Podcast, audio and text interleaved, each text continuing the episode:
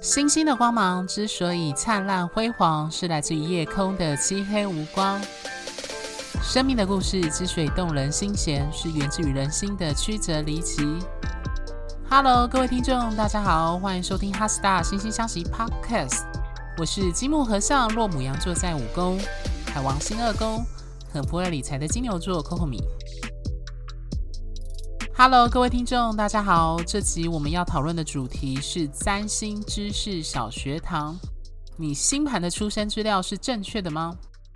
看到这标题，想必有不少人会觉得，嗯，就是对占星有兴趣的人应该都知道，出生资料会影响自己出生盘的正确与否。那毕竟这是很重要的基本功。那么，这么基本的东西，应该不需要特别录制一集来说明吧？但其实这看似最基本的东西，却也是最重要的个人资讯。而且将出生资料绘制成一张出生盘，它的背后的原理是大有学问的。此外呢，之所以会把出生资料单独出来录制成一集呢，是因为最近有些朋友跟客户有询问跟遇到这方面的问题。所以我就想说，利用一集的时间来把这件事情说明清楚。我相信长期收听本节目的听众朋友，应该都曾经用过网络上的占星网站，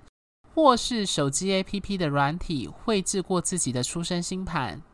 那不论是用欧美或是中文的占星网站，那在绘制个人的出生盘时，系统都会要求你输入。或是选择你的西元出生的年月日、出生时间，还有你出生的国家跟地区。那以台湾为例呢，如果你出生在台湾，那系统可能会要求你选择出生的县市，比如像台北市、高雄市等等。那输入好这两个资料后，按下 Enter 键，电脑软体就会自动帮你绘制出你的本命盘。那所谓的出生盘或本命盘的绘制原理到底为何呢？简单来说，就是把你出生当下那颗星空中的星体位置按下暂停键，并且将其投影到黄道上。那借由平面二 D 的方式去标示出各个星体所坐落的黄道十二星座位置以及宫位的划分。这种认为同一时间发生的事物彼此是有关联的概念，便是许多占星师提及的同时性或共时性的原理。简单来说，就占星学的世界观，你出生的地点与时刻会与当下天空中的星体有所呼应，而占星学便是借由这张星盘对你个人进行推断与预测。当然。出生盘的绘制不单单运用于个人身上，在世俗占星学、事件派占星与财经占星学中呢，个别的事件、国家的创立、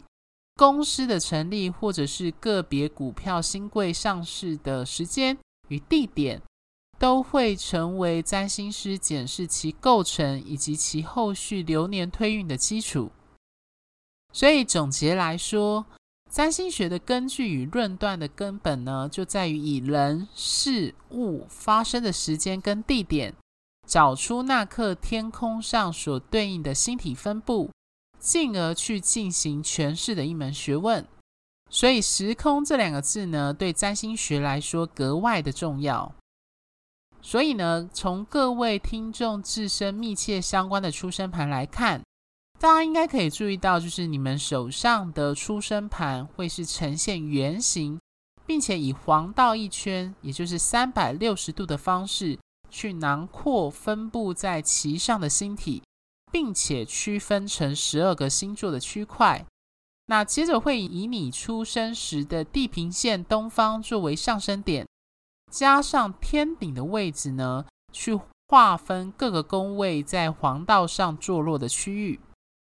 那大家耳熟能详的上升星座，指的便是上升点所坐落的星座。想到这啊，大家如果尝试在软体上更改你原本的出生时间，比如像提早或往后拨一个小时，或是你把出生地点改成国外的都市，你会发现整张星盘会出现不一样的变化。以出生时间更动为例啊，有一个地方是我们视觉上一眼就可以看到它改变最为突出的地方，那便是上升点的变动，还有随之而来的上升星座。以及对应宫位与星体落入宫位的更动最为明显。举例来说，在你原本出生时间的星盘上，可能一宫里面有三颗星体落在里面，但因为更动出生时间提前了一个小时，那导致了这三颗星体可能变成落在二宫里面，连带的就是在你其余宫位所坐落的星座以及其他宫位落入的星体呢，都可能产生变化，所以各位会发现，为何出生时间的准确与否很重要，因为它会牵连整个星盘的星体分布，以及四个轴点与宫位分布的位置。讲到这，一定会有人好奇，出生时间的准确度到底要到多准确？假如我今天只知道，呃，比如说我自己的出生时间，像早上七点十五分到七点半的区间，那这样我还能画星盘吗？那又这样绘制出来的星盘是否会不准确？在回答这个问题的答案前呢，要先跟各位简单讲解星盘绘制与天上星体运行的一些基本规则哦。在星盘的组成中呢，最重要的三大组成基础便是星体、星座与宫位。那这些都跟天体运行的速度和相对应的时间有关联。这三者当中呢，最容易受时间影响而产生变化的便属宫位以及其所坐落的星座。一般来说，星盘上大致是四分钟变换一度，那黄道是三百六十度嘛。所以，一个星座所占据的黄道度数为三十度的话，那一个星座大约是一百二十分钟，也就是两个小时的区间。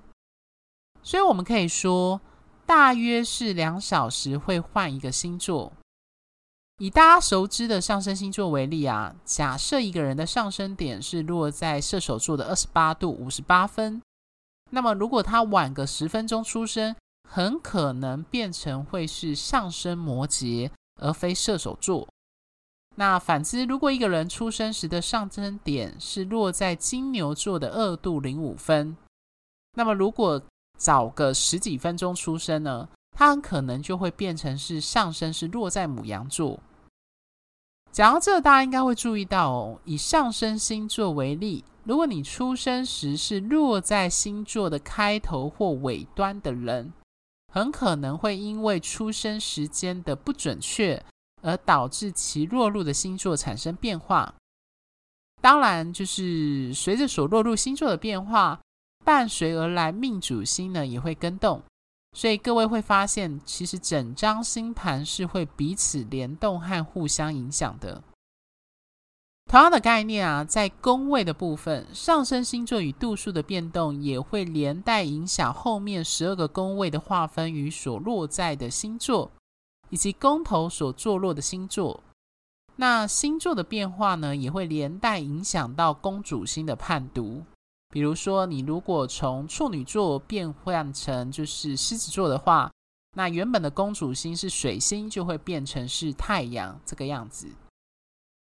那当然就是我刚前面举的例子，也就四分钟跑一度的说法，在度数和时间的关联上，只是一个概略的数值。那实际上各位还是要以占星软体跑出来的度数为准。那如果各位有时间也有兴趣，可以用占星软体试试看，将自己的出生时间进行更动，看看会让整张星盘出现怎么样的变化。所以回到刚刚一开始的提问，如果我的出生时间无法准确到分的话，只约略大概知道一个区间，比如像是七点十五分到七点半，那这样要如何绘制星盘？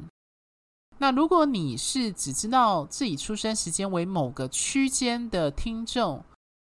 那我会建议呢，可以把这两个出生时间个别输入，并画成一张星盘，或者甚至在这两者的中间的时间再多画一张盘，然后比较跟检视这几张盘有没有明显的落差。那在这当中呢，就像我刚刚前面说的，要特别关注上升点是不是有更换星座，毕竟四分钟大约啦换一度这样子。呃，或者是同一个星体在两张盘中或多张盘中分别落在不同的宫位里面，所以如果有出现不同的状况，代表你的星体或宫位轴线刚好落在宫位或星座的交接处，所以才会出现上述的状况。刚刚提的范例呢，都是聚焦在宫位与星座因为时间推移而产生变化的情形。那一定会有听众好奇，如果是星体呢？毕竟我们知道星体在天空中是会随着时间推移而移动的。那与刚前面举的上升星座的例子相仿，如果你星盘中有星体是落在两个星座的交接处的，比如说呃火星落在巨蟹座的零度四十三分，或是水星落在天秤座的二十九度四十五分等等。很可能会因为你出生时间的前后误差而置换成是另外一个星座。那我举几个实际遇到过的例子跟各位听众分享哦。我有个朋友的月亮呢，他是落在狮子座的零度零七分。那他母亲当时在生他时，因为出了一些状况，所以医生建议他可以考虑剖腹提早生产。但是因为各种因素，他母亲最后还是采自然生产生下他。那我那时候看完他星盘，就跟他说呢，因为他母亲这个决定，所以他才会是月亮落在狮子座。否则以当时提早剖腹生产的话呢，就是变成提早一个多小时出生，那它的月亮就不会是落在狮子座，而是在前面一个的巨蟹座。再举一个例子哦。有个客户因为出生日期刚好是太阳换星座的日子，那他一直以为他自己是太阳摩羯座。那我没记错的话，他应该是十二月二十二还是二十三号出生的，反正就是刚好在太阳要从射手座换到摩羯座的那个交界的一个日子。那我在软体上实际输入他的出生时间后呢，发现呢，他的太阳其实是落在射手座的二十九度五十七分，星盘跑出来的结果完全颠覆了他多年来认定自己是摩羯座的这个认知哦。所以从上述的例子我们可以看到哦，一般来说会因为出生时间误差而导致星体落的星座变得不同，最常见的是月亮这颗星体。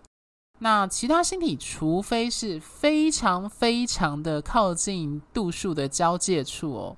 例如我刚举的那个太阳，以为自己是太阳摩羯，但实际上是太阳射手的例子，或者是他的出生时间不确定的区段太大，才有可能会产生变化。那毕竟月月亮是星盘上行进速度最快的一颗星体。那因为月亮待在一个星座的时间大约是两天半左右，那也就是六十个小时。因此，如果你出生时刚好是在月亮变换星座的时刻，就可能因为时间差个几分钟，导致月亮变换成不一样的星座的状况。讲到这啊，就是我前面举的度数的概念啊，如果各位听众有兴趣的话。欢迎，就是去收听，就是度不度数很重要的那上下两集。那我在里面有非常详细的解说星盘上星体落的度数是如何影响整张星盘的判读，以及它的一个基本的星盘的运作原理啦。对，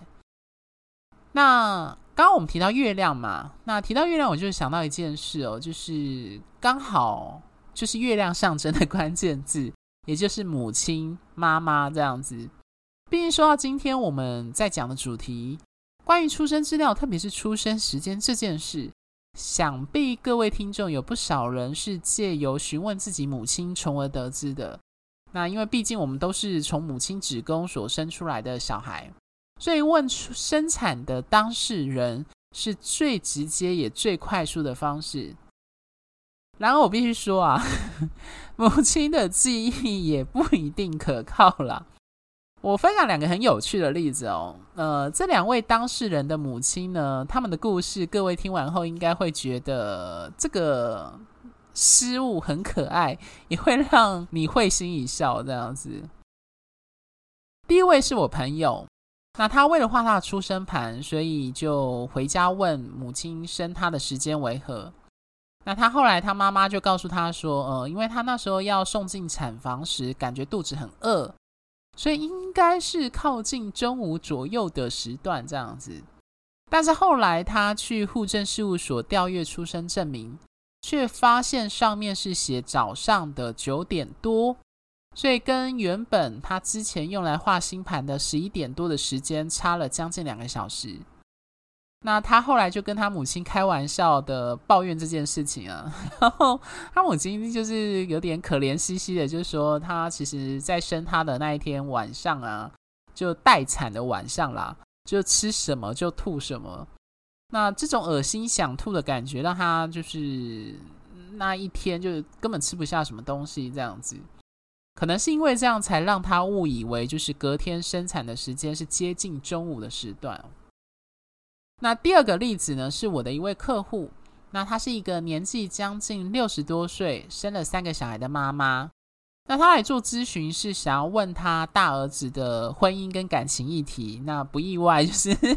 已经三十岁左右的儿子，他就是希望他早点结婚，然后生小孩这样子。那结果在给出生时间时呢，他误把他小儿子的出生时间记成是大儿子的。那幸好在约咨询的日期前呢，他有马上跟我回报这个错误，才不至于开天窗这样子。所以讲到这，我会强烈建议各位听众啦，就是如果你在向你父母亲询问出生时间时，那你老妈就是 露出犹疑，或者是用不确定的语气来告知你的出生时间哦，呃，请务必到户政事务所调阅出生证明来做一个佐证哦，以避免发生前述例子的惨剧。毕竟母亲也是人啊，那加上生产时有各种状况，所以都有可能造成他们在记忆上的失误哦。那这时候协助生产的医护人员在出生证明上所写的时间，就能成为很好的佐证资料。那在录音当下呢，我刚刚有查询台湾的出生证明的调阅的方式，现在已经可以用网络上申请了。所以，只要出生的当事人，就比如说各位听众，你们年满二十岁，备妥自然人凭证，便可以在线上申办。至于非台湾的华文听众朋友呢，你们居住的国家或地区，应该也有相关的便民服务，方便你们去申请相关资料。那可以的话呢，也可以试着申请看看。那这样应该可以避免，就是用到错误的出生时间来绘制星盘。说到这啊，我就是曾经一度想要来画我父亲的出生盘哦，但是我祖父母那一辈的物质生活非常的困苦哦，加上他们那时候是住在深山里面，所以他们那辈生小孩时候呢，都习惯会延迟报户口。甚至报户证的阳历，也就是西元出生的日期，也不是真正小孩出生的日期。那加上我祖母已经过世的缘故，所以也无从得知确切的出生时间。那我问我父亲本人，他只记得就是农历的日期、农历出生日，然后还有约略的出生时间，应该说是时辰哦。所以这件事情后来就不了了之。那类似的状况可能也会出现在各位听众的父母上，所以呢，如果你是处于中壮年的听众，而你的父母亲已都已经是六十到七十岁以上的话，那如果你要替你自己的双亲绘制星盘，可能要多费一些功夫去检视出生的时间是否是正确的。另外一个关于出生时间特别有关的议题，就刚提到的，便是华人社会特有的状况，那就是中式命理用的时辰概念的一个习惯所致。那在中式命理，像是八字跟紫微斗数等等，那他们命理师呃跟客户要的出生时间指的是时辰，比如像早上八点多出生的人呢，便是辰时出生的。但因为中式命理的时辰跟西洋占星的星座并不是相对应的概念，那加上不少人，特别是年长一辈的，有些人的出生时间都是用时辰去记忆，而非现代的几点几分，所以在绘制西洋占星的出生盘时，就会出现时间不准确的情况。例如我自己在职业过程中就曾遇到，呃，就是我会跟他说，哎，要他的出生资料。但他给我的却是时辰这样子，那我就会提醒对方说需要用到几点几分出生的时间。那如果不知道的话，就会建议他们去调阅出生证明来看。一般来说啦，就是大部分的状况下都可以找到确切的出生时间。但如果真的不幸连出生证明上也没有写时间的话，那母亲也不记得话，要怎么办？这类只记得时辰而没有确切出生时间，或者甚至完全不知道自己出生时间的客户呢，占星师们呢研发了一种反推出生时间的技巧。那这个技巧呢称为出生盘校正，简称校正盘。那它的原理与实际操作方式有一点复杂。但简单来说，各位听众可以想象成，就是呃，借由会诊当事人出生至今的人生所发生的重要大事，比如说像双亲过世、结婚等事件，加上流年推运的技巧，例如太阳湖正向推运与二推等等，回过头去推算当事人可能的出生时间。那这个推算原理就好比，呃，原本呢，我们是用正确的出生时间绘制出正确的一个星盘，然后借由这张星盘去推算这个人未来的发展和事件。但现在把它反过来，我们经由当事人人生当中已经发生的重大事件，借由流年推运的技巧，回过头去校正和推测原本出生时间不明确的星盘。那借由这个技巧反推回来的出生盘呢，我们就会称之为校正盘。那关于校正盘，其实不同的占星师有不一样的观点跟看法。有些占星师会倾向不接不知道出生时间的客户来做咨询。那有些占星师会接这些出生时间不明的客户，并且用校正后的星盘进行解析。那有些占星师虽然会做。但对校正盘的效力会持保留态度。那我自己本身是属于后者。那不过我必须老实说啦，就是做星盘校正远比解读一张正确出出生时间的星盘来的复杂跟模糊度高哦。所以若非不得已，我个人是倾向不做的。讲到这啊，各位听众应该清楚知道，出生时间的准确与否会深刻的影响本命盘的绘制。那我自己也曾因为有手误和延误，不小心看错跟输入错误出生时间的惨痛经验。那当然就会导致白做工，变成要重新解盘的惨剧。那所以对于出生时间资料正确与否会很敏感。所以呢，就是我现在都会在收到出生资料后，再次跟对方做二次确认与核实的一个询问，或者作为简易跟快速判读的方式，我有时候就会口头上跟对方确认上升星座的资料是否在彼此认知上是一致的。比如，我会根据我这边绘制出来的星盘来问对方说：“哎，你的上升星座是不是天秤座？”那对方如果回答说是，基本上应该就没有什么问题。而之所以会选上升星座来询问，是因为上升星座转换速度很快，大约两小时会更换一个。那所以一般状况下，只要星盘跑出来的上升星座是一样的，整张星盘配置也应该是相类似的。讨论那么多出生时间后呢，我们来谈谈出生地点的部分哦。之所以会需要出生地点的资讯，是因为要借由出生地的经纬度的位置来绘制星盘。不过老实说，就是呃，我到目前为止还没有遇到过，就是有人把自己出生地点搞错的朋友和客户啦。那这部分就是跟出生时间差很多。呃，毕竟出生地点不像时间有前后落差的变化的情况。所以一般来说，记忆上也不容易出差错啦。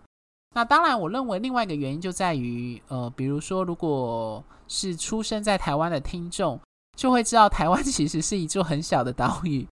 那你如果尝试把星盘上的出生地从台北更换成高雄，或者把屏东更换成基隆，那其实对星盘的影响都不如时间来得大哦。毕竟以台湾来说，经纬度的落差对星盘的影响真的不是那么明显。但如果你是出生在美国或中国等地的华人听众，出生在哪一个都市或省会就会很重要。毕竟这两个国家的国土面积的辽阔不是台湾所能够比的。然后啊，提到国外，特别如果有听众是在欧美各国出生的。那要注意一下自己出生时是不是有遇到日光节约的时间。所谓日光节约时间，指的是在某一些特定地区，一般来说会是纬度较高的地方，因为夏季的日照时间较长的关系，所以为了节约能源而将时钟拨快一小时，进入日光节约的时间。所以如果有听众出生的地区与日期刚好有施行日光节约时间的话，那你在绘制星盘时，就必须将时间减去一小时。目前市面上多数的占星软体都有将各国的日光节约时间纳入在软体计算当中。不过要注意的是啊，就是台湾从一九八零年开始就没有实施日光节约时间，所以一般来说，在台湾出生的听众是不太需要担心这个部分哦。关于出生时间部分呢，以前曾经有占星师主张要从受孕那刻来绘制星盘，但这个主张除了推算时间上难度比较高之外，哦，另外一个主因就在于，就是大多数的占星师对于出生盘的时间判读上，都倾向于就是从母亲子宫出来的那刻作为起盘的时间点。之所以这样认定的背后观点，就在于许多占星师认为。在母亲子宫内孕育的胎儿还处于一个混沌以及跟母亲融合为一体的状况，那也就是灵魂还处在十二宫内的状态。那直到胎儿离开母亲子宫降生于这个世界，剪断脐带，就是吸入这个世界第一口气，并且与这个世界和宇宙产生联系后，他才能算是一个独立个体，开始走出自己的人生。那也就是对应象征自我与起头的第一宫，因此我们目前绘制出生盘的起盘的那个时间呢，基本上都是以你被生出来的时间作为基准。说到这啊，就是我从自身的从业经验发现，华人社会特别是比较年长一辈的，对于将出生时间交给别人这件事，是持比较谨慎的态度。甚至有些到很有防备心的程度，比如我有朋友曾经因为想画自己的出生盘，那他用赖询问他母亲出生时间，结果被他母亲拒绝，并且质问他为何要问出生时间，而且警告他不能把出生时间给别人知道。那他母亲反应之大呢，让我们印象蛮深刻的。当然，有些朋友呃知道我的工作是做占星师后。也会开玩笑的说，出生时间如果被我知道啊，是不是这样就会被看光光的这种玩笑话？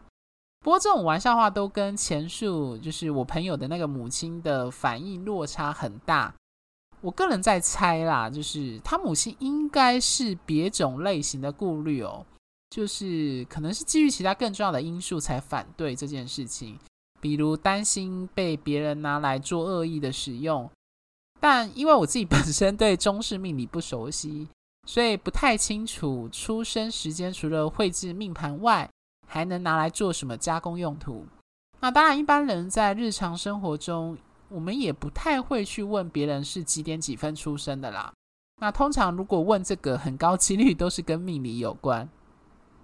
所以呢，基于上述的原因以及占星师的职业伦理来说，保密原则可以说是从事占星这个职业第一也是首要注意的重点。那当然，除了咨询时客户自我揭露的各种隐私需要做保密外，那客户的出生时间部分，我也会告知对方会尽到保密的必要性。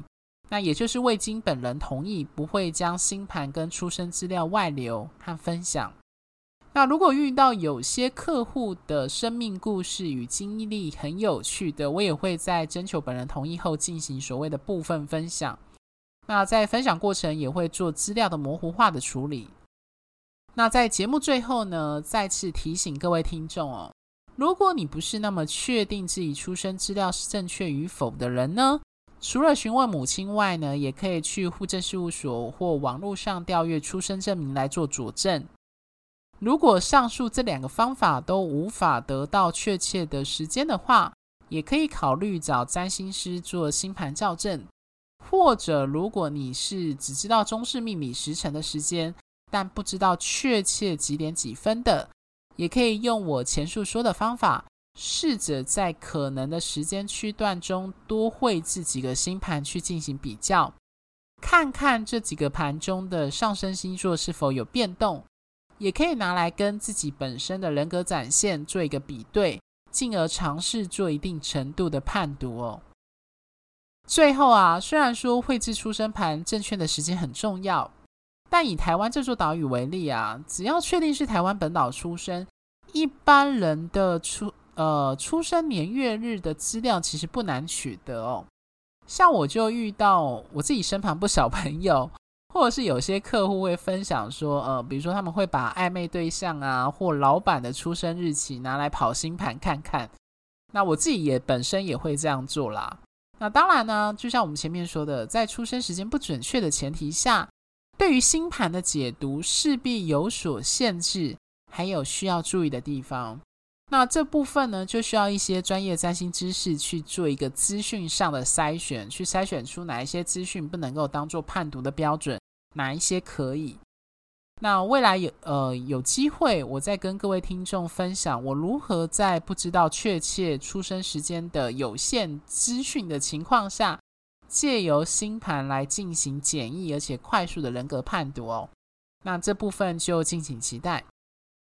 最后，星星消息有提供数种的专业占星服务咨询，从如同个人占星身份证最重要也最基础的个人本命盘的完整分析讲解。深入探讨双人关系互动性与性格适合度的关系合盘，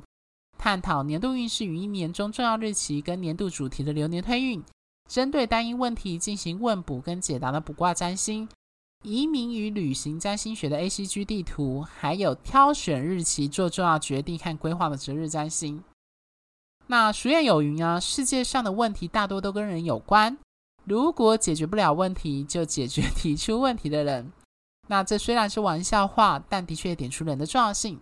所以呢，如果你想针对合作伙伴、职场同事与老板、暧昧对象或亲友等各类人际关系的问题进行咨询，我有提供关系点线面的服务方案，会针对对方命盘的重点特质来分析你命盘与对方人格个性与关系的样态，进而提供关系经营与互动时的建议。最后，我本身有从事占星相关主题的演讲与主题式教学。如果各位听众的学校、公司或组织单位有需要这类的培训或研习讲座的安排，也欢迎跟我联系。如果各位听众喜欢本节目，欢迎在追踪小额赞助本节目外，记得到我们的脸书跟 IG 按个赞，因为我在脸书上会不定时的发一些关于行运或一些占星相关的贴文。另外，在 YouTube 上呢，有我制作的相关占星影片，有三部这样子。那在我们制作非常精美漂亮的 HeartStar 星星相惜官方网站上呢，也有我之前写的不少专业占星文章，欢迎有兴趣的听众 Google 搜寻后可以上去阅览哦。星星的光芒之所以灿烂辉煌，是来自于你们的订阅与赞助。